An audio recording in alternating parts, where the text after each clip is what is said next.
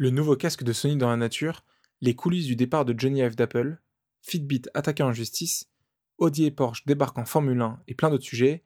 Bonjour à tous, c'est Nathan et bienvenue dans la capsule Plug and Play pour votre résumé de l'actu tech de la semaine en moins de 10 minutes.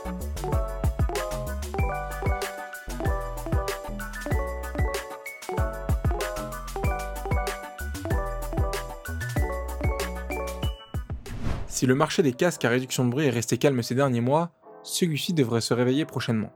En effet, la nouvelle monture du casque du constructeur japonais Sony s'apprête à débarquer dans les prochaines semaines.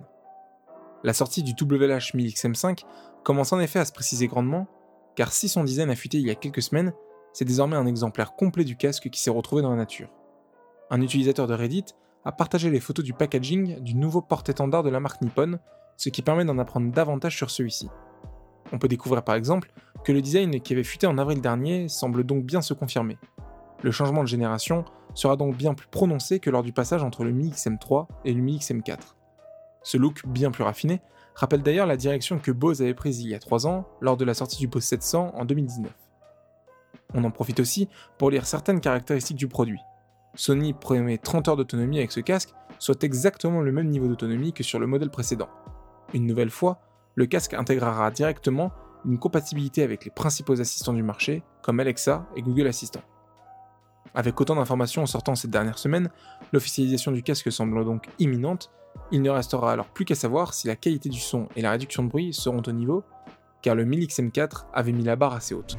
Cette semaine est paru un livre nommé After Steve, qui dépeint la relation complexe entre Johnny Ive, ex-designer d'Apple, et Tim Cook, l'actuel PDG de l'entreprise. Dans ce roman, l'auteur Trip Mickle journaliste Wall Street Journal, retrace les coulisses des dernières années de l'art Johnny Hive au sein de l'entreprise. On y apprend par exemple que la présentation de la première Apple Watch a suscité un conflit entre les deux hommes sur la manière de présenter l'objet. De son côté, Tim Cook voulait une présentation plus formelle de la montre, en s'intéressant avant tout à ses capacités techniques. Mais là où l'ex-designer voulait se concentrer sur l'aspect accessoire de mode de la montre au travers d'une présentation plus audacieuse. Pour cette présentation, une des prérogatives était la présence d'une énorme tente blanche au Flynn Center pour rendre l'endroit aussi glamour qu'un défilé de mode haut de gamme. Et si la querelle a éclaté, ce n'est pas seulement pour la tente, mais car les demandes de Johnny Ive auraient demandé des ajustements, dont par exemple le déplacement de plus de 20 arbres. Cette organisation coûteuse, plus de 25 millions de dollars, a fait douter l'actuel PDG très regardant sur les finances de l'entreprise. Même si Tim Cook aura fini par céder aux demandes de son chef design, cette querelle marquera un tournant dans les relations entre les deux hommes. En effet, Johnny Ive a plutôt mal vécu la Steve Jobs.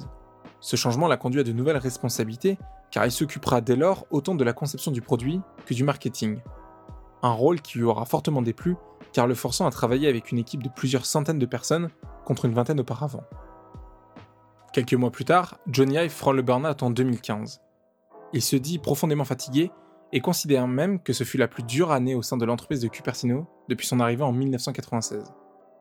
De son côté, Tim Cook ne voulait pas voir le designer partir, car d'après des calculs internes, un tel départ ferait perdre plus de 50 milliards de dollars en valeur marchande de l'entreprise.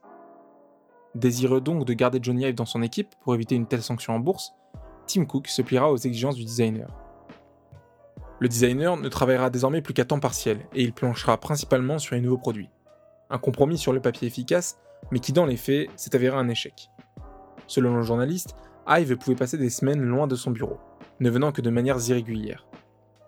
Pendant cette période, le designer n'aurait pas été avare en critique au sujet de la direction de Tim Cook. Il aurait notamment dénoncé l'hypertrophie de l'entreprise et se serait offusqué de la structure égalitaire amenée par le nouveau PDG.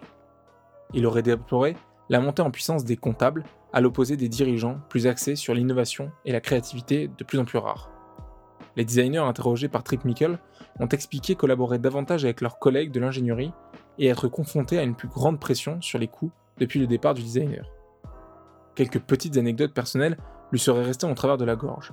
Il aurait par exemple reproché à l'administration post-Jobs d'avoir commencé à contrôler les prestataires extérieurs.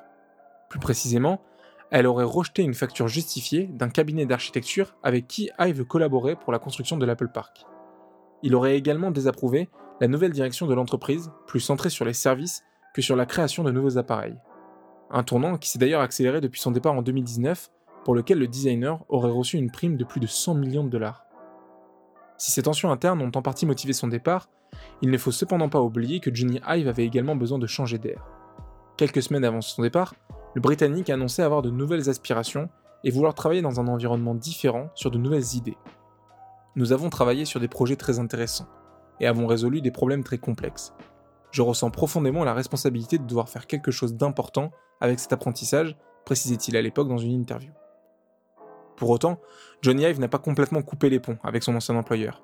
Apple en est d'ailleurs un des principaux clients de son nouveau studio de design Love From.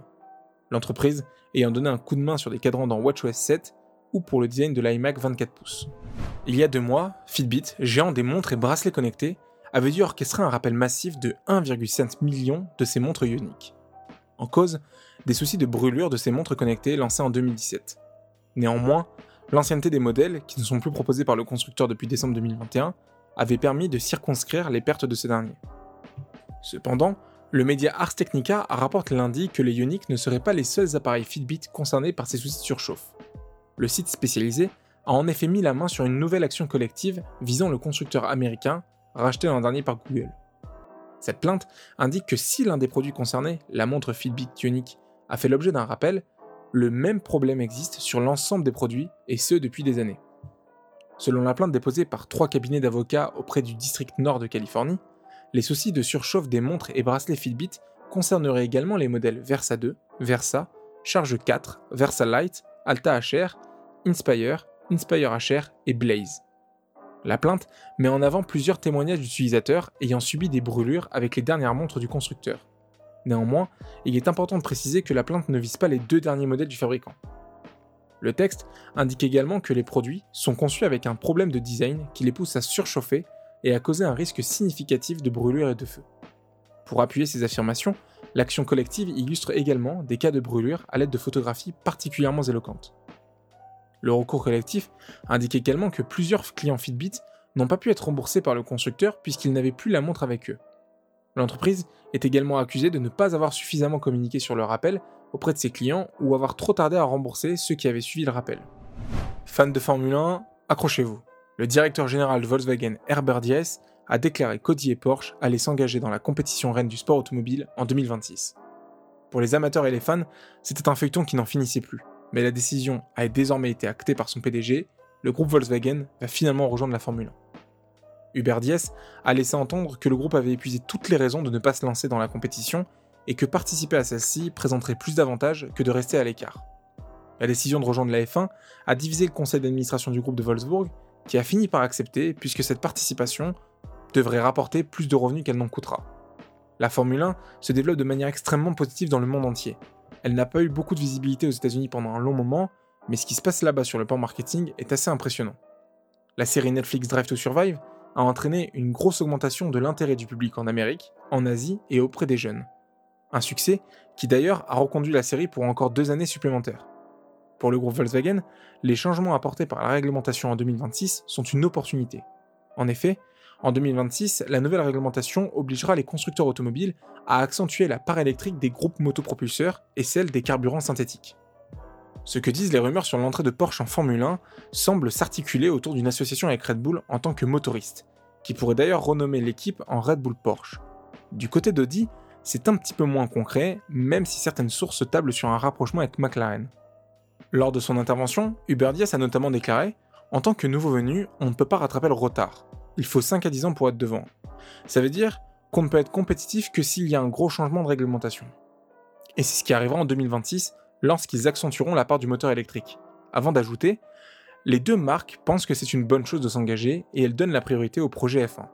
La F1 est selon elles bien plus attirante qu'avant et les deux marques pensent qu'avec les carburants synthétiques, ce sera également écologiquement plus durable. Nous supposons que la F1 sera toujours le plus grand championnat automobile en 2026 et 2028. C'était le résumé de l'actualité de la semaine. Merci de nous avoir suivis et à la semaine prochaine dans la capsule Plug and Play. Ciao